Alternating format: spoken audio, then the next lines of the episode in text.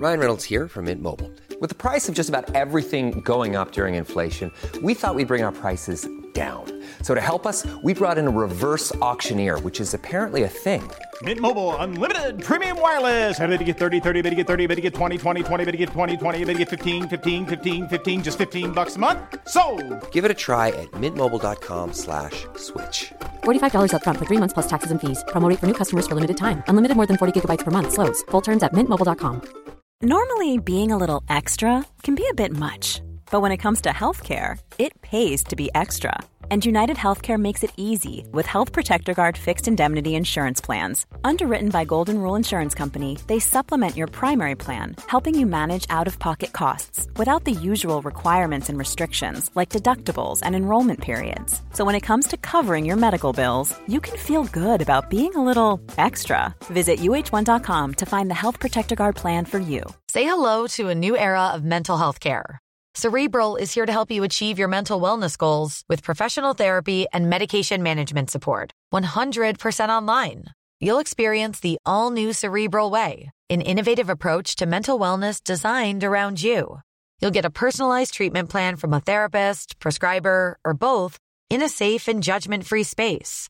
Your cerebral therapist or prescriber will outline a customized plan with clear milestones along the way so you can get to feeling your best. With Cerebral, you're not alone in your mental health journey. We're here to empower you to live a fulfilling life. So take that first step towards a brighter future and sign up today at cerebral.com slash podcast and use code ACAST to get 15% off your first month. Offer only valid on monthly plans. Other exclusions may apply. Offer ends July 31st, 2024. See site for details.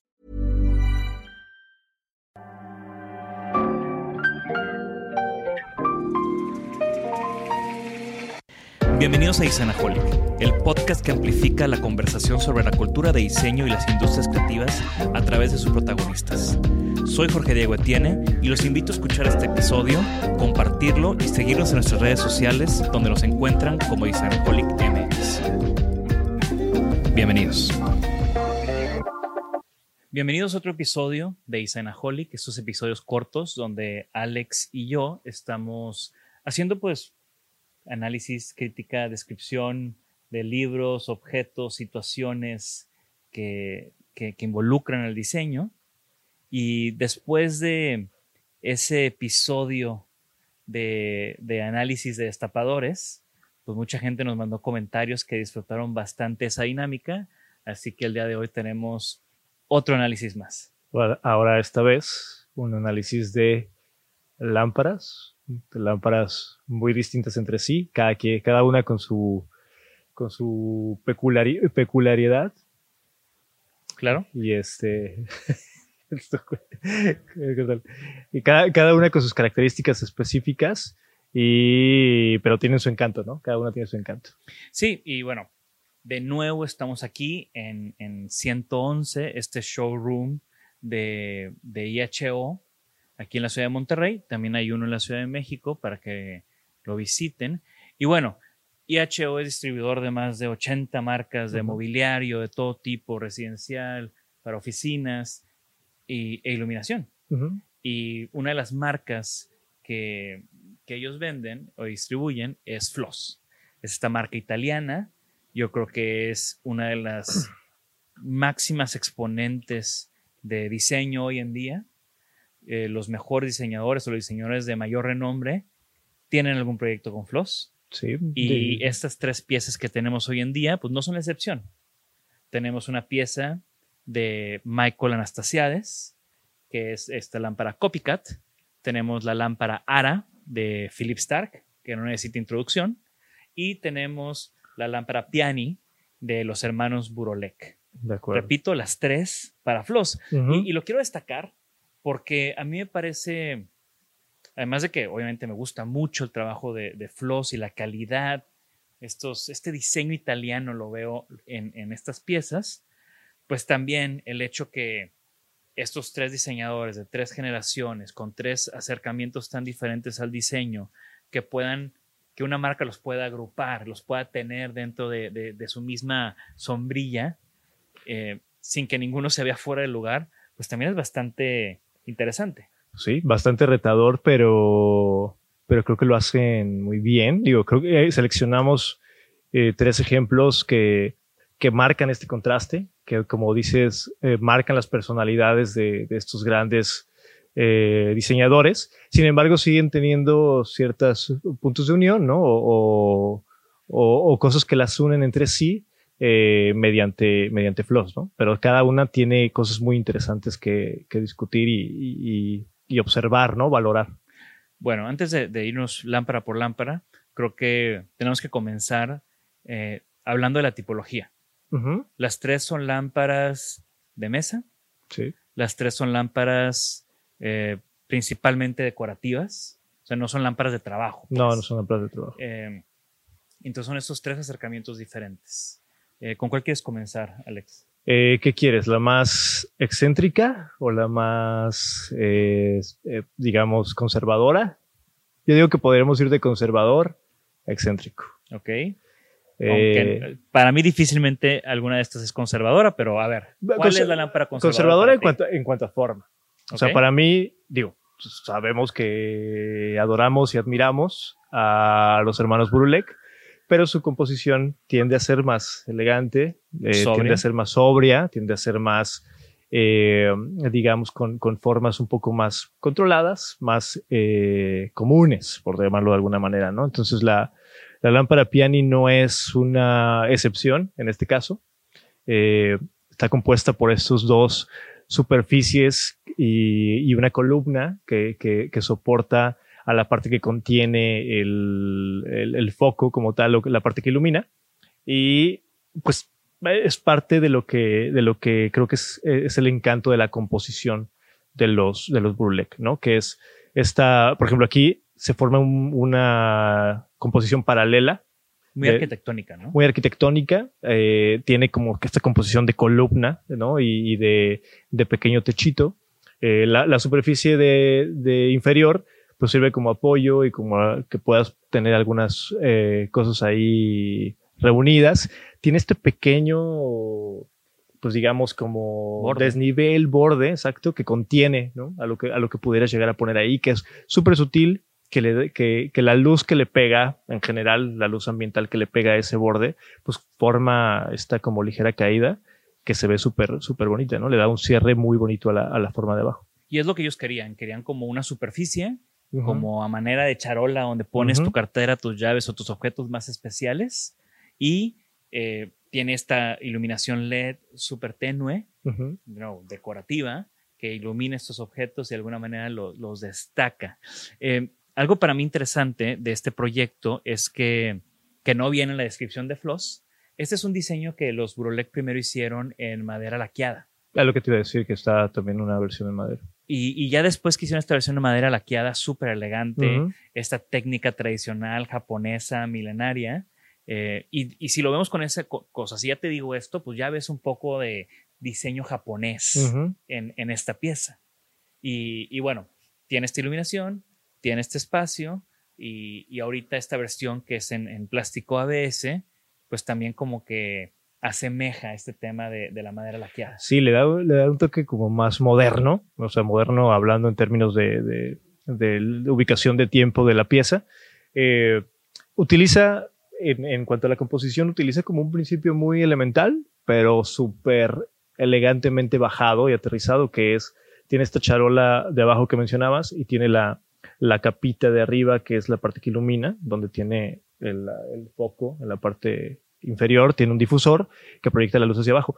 Pero pues este, este simple detalle, ¿no? Donde se encuentran estas dos partes, eh, una más pequeña y una más grande, pues la hace que tenga como una, una personalidad muy, muy, muy propia y muy controlada. Eh, hay una versión también donde tiene aplicaciones de piedra, ¿no? Eh, que también es madera y tiene una aplicación de piedra en la columna y también es súper bonita. Bien. Y los, el trabajo de los Burolek, creo que ellos, ellos dicen que su estilo es no tener estilo, sino que, uh -huh. que, la investigación y el proceso de creación es lo que los lleve a estas piezas. Y por eso siempre tienen estos gestos tan curiosos, uh -huh. porque es como el resultado de esta investigación o de esta reflexión. Y a diferencia, yo creo que si nos vamos a Michael Anastasiades tal vez sería la siguiente en cuanto a... Yo lo pondría, sí, el siguiente escalón en cuanto a forma retadora. Sí, a mí me gusta mucho el trabajo de Anastasiades. Eh, creo que fue o ha sido esta personalidad que llegó de otro mundo a Floss, de otro mundo. Él, él, ya estaba haciendo lámparas por su cuenta eh, en su espacio. ¿Recuerdas? Lo conocimos, vino aquí a, a Monterrey y Sí. fuimos a una plática que tuvo Do- en Ludem. 2019. ujú. Eh, tuvo una plática en Ludem y después nos echamos unos tragos con él. Sí. Eh, y bueno, platicaba en esta charla cómo él empezó a hacer estas experimentaciones espaciales dentro de, de su casa y cómo su, su acercamiento a, a las, a la iluminación era como, como joyería. Sí. Y a la hora que vemos esta pieza, que es la pieza Copycat, pues veo como, pues podría ser un arete, ¿no? O sea, Sí. tiene como, como cierto elemento fino de joyería. Eh, ¿Por qué no escribes esta lámpara, por favor? Sí, pues tenemos eh, la combinación de dos esferas, básicamente. Una, una esfera que es la que le da como el soporte y la base, que es la, la menor, la dorada, y la esfera mayor, que, que es la que finalmente consigue iluminarse cuando, cuando se enciende. Eh, eh, están hechas en cristal y en metal, ¿no? Eh, y es súper bonita la composición. Ahorita que mencionabas como el acercamiento de Anastasiades hacia, hacia esta visión de la iluminación. Eh, las piezas las abordaba como joyería y recuerdo de aquella plática que tuvimos con él que mencionaba que, por ejemplo, su visión de la luz era de una manera muy espacial y sensorial, no tan funcional. ¿no? ¿Y a qué me refiero con esto? Creo que las otras dos lámparas de las que vamos a hablar, ya hablamos de la Piani, tienen, tienen este acercamiento muy puntual de función de luz, que es tirar luz hacia algún punto determinado, consiguiendo iluminarlo, ¿no? O sea, que se, que se llene de luz. Y Anastasiades tiene constantemente este acercamiento como más ambiental, ¿no? Como más, digamos que si lo pudiéramos poner como en términos de, de, diseño o de dibujo, sería como en 3D, ¿no? Como una, como una luz en 3D donde se dispara en distintas, distintas direcciones y crea distintos rebotes en distintos lugares. Y creo que la, la, la lámpara que tenemos aquí es un poco un reflejo de eso. ¿no? Sí, y, y también Anastasiades también una de las cosas que platica es de que él le interesa, uno de sus, de sus, de las cosas en las que pone atención es cómo este objeto se va a ver aunque no esté prendido. Sí, O sea, dice, importante. hay día, hay noche, Sí. no van a guardar mi lámpara cuando sea de noche, De acuerdo. digo, cuando sea de día, perdón, entonces se tiene que ver bien también de día. Y pues lo estamos viendo aquí, digo, no tenemos ahorita ninguna de las lámparas prendidas y vemos cómo esta lámpara se sigue viendo igual de elegante, igual de intrigante, igual de interesante. Hay algo a mí que me encanta, de que disfruto muchísimo del trabajo de Anastasiades, es que creo que no lo busca como objetivo primario o supremo, pero este juego donde no puedes ver exactamente de dónde está unido, por dónde entró el elemento de luz, el- ni siquiera se ve cómo están ensambladas las piezas, que creo que tiene que ver mucho con esta visión como de, como de pieza de, de lujo, soldada, etcétera. Y que- eso tiene- también habla de la gran calidad de manufactura de Floss. Claro, por supuesto. Eh, Pocos, po- pocos, pocas fábricas podrían lograr eso. Totalmente, ¿no? Y digo, ya lo, se puede observar en muchas de las piezas de, de Anastasiades donde no es el objetivo principal, pero sí te, sí te genera este, esta duda, ¿no? De por dónde está unido esto, ¿no? O sea, ¿dónde le metieron el foco aquí, ¿no? O sea, es LED, es un foco, es, eh, está, está, me encanta esa parte. Sí, todo el trabajo en series es, es, es muy, muy intrigante. Y bueno, curiosamente el orden que también adoptamos es como un orden, bueno, no, no es un orden cronológico. Esta lámpara es del 2015, la de Anastasiades. La Piani de los Burolé, que es del 2011. De 2011. Y ahora vamos a hablar con, ahorita vamos a, a pasar a esta tercera lámpara, que es de 1988 Wow. y sigue siendo la que se ve más marciana de las Sí. tres. Digo, mucho de ese look marciano tiene que ver con que el diseñador es Pues nuestro queridísimo Philip Stark. querido por ti. Yo sabía que ibas a decir algo de eso. Pues sí, eh, tiene. Creo que no es difícil llegar a la conclusión de que es de Philip Stark, aunque no, lo- no la conocieras como referencia anterior. Pero sí, ¿no? Tiene este look muy.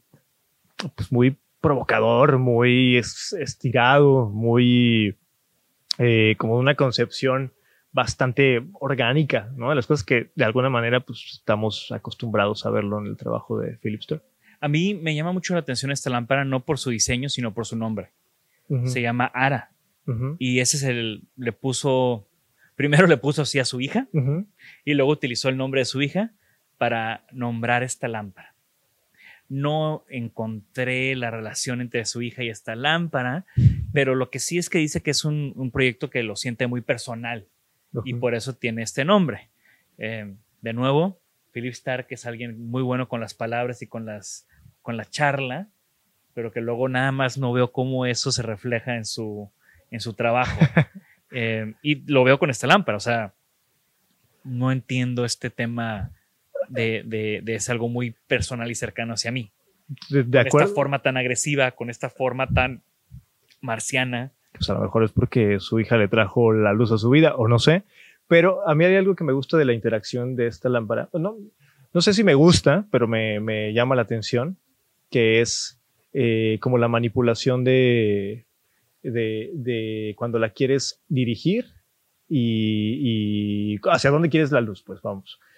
Al tomarla, por ejemplo, de esta especie de cuerno, creo que sí tiene esta sensibilidad distinta y esta, esta cosa puntiaguda como de cuerno, tiene algo, ¿no? Como que sí tiene, vaya, si algo te indica el cuerpo de la lámpara hacia dónde tocarla o manipularla, es acá, ¿no? Entonces creo que ese detalle me parece interesante porque sí te conduce, ¿no? El, el- el- esta forma de, de flecha, de, de dirección y movimiento, te conduce un poco hacia dónde tienes que ir tú, contrario hacia dónde va, dónde va a ir la luz. ¿no? Esa parte me, me hace, me hace clic. Ahora, en viéndolo un poco o el- eh, em, analizándolas un poco, continuando con la línea de los destapadores que habíamos platicado en, en otro episodio, eh, ¿cómo las clasificarías? ¿O cómo, cuál tendría, cuál tendría o se inclinaría hacia estos factores eh, que ya habíamos mencionado previamente? Pues mira, es, es complicado. Primero se me hace súper interesante porque ¿dónde situaríamos el objetivo de funcionalidad de cada uno de ellos? Está, Pues eh, en la decoración. sí, digo que la que veo un poco más acercada hacia una función particular es la, la Piani de los Burulek porque pues marca, por ejemplo, este como especie de contenedor debajo que se me parece interesante. Digo, Sí, yo- y, y entiendes que va a ir en un lugar. O sea, o la pones en un recibidor o la pones tal vez al en lado una de mesa tu- de noche. En una mesa de noche. Yo me muero por poner ahí mi reloj y en la noche. y- Exacto. y, o sea, sí, sí, sí. que esa era mi siguiente pregunta. ¿Cuál te llevabas? Pues es que yo- a mí me. O sea, ahí te va. La. De, la- todo, no te la- de todo modo no te la vas a llevar. O sea, ah, ¿no? IHO todavía no, todavía no Pensé nos que, yo pensé que teníamos descuento especial por el podcast. Bueno, la, la de Anastasiades se la regalaba a mi mamá. La Piani me la llevaba para mí. Me gusta mucho este color, pero también la de madera, laqueada. Y la de Philip Stark te la regalaba a ti nada más porque es de Philip Stark para que la tuvieras Para que la pusiera iluminando mi Juicy Salif. para que te, exactamente. y hacer un pequeño altar de Philip y yo, Stark. esa sería mi elección. Muy bien. Pues yo creo que yo definitivamente veo la Piani. eh, yo soy mucho, pues yo tengo mis charolitas, ¿no? Ujú, o sea, soy ujú. mucho de, echar- de poner mis cosas en un lugar. eh, por eso me gusta mucho esa pieza, porque creo que me habla en cuanto a mis rituales diarios y también enaltecer como esos objetos que cargas todo el día y que descansen ahí. Pero la de Anastasiades, como todo su trabajo, se me hace algo sumamente elegante y creo que es algo que levanta cualquier espacio en el que Sí. esté. Y si tú, si el objetivo es ser una pieza de decoración, pues qué, qué mejor decoración que una pieza de joyería Es- para, sí. para un espacio. Como que el adjetivo que, que le encuentro para Anastasia, y en particular para este, sería como sofisticado, ¿no? Es como súper sofisticado. Bien. Y vamos a hablar de Anastasiades en otro episodio, entonces Sí. también para que estén pendientes. Esto fue todo el- en este episodio, con este análisis de estas tres lámparas muy diferentes, pero del mismo papá, de la misma marca. Eh, de nuevo, nos interesa mucho saber ustedes qué opinan, cómo les pareció este episodio, cuál de estas lámparas es la que ustedes quisieran tener en su espacio y también pues, sus, sus opiniones. ¿Y cuál, ¿Y cuál ni de chiste tendría? También está. Exacto, entonces hagan sus comentarios, nos vemos ahí en YouTube para que pongan, para que les contestemos. Hemos estado contestando todos los comentarios que nos han hecho, así que muchas gracias y de nuevo gracias a IHO por tenernos aquí en su espacio y prestarnos aquí estos juguetes para, para platicar de ellos. Hermosos juguetes.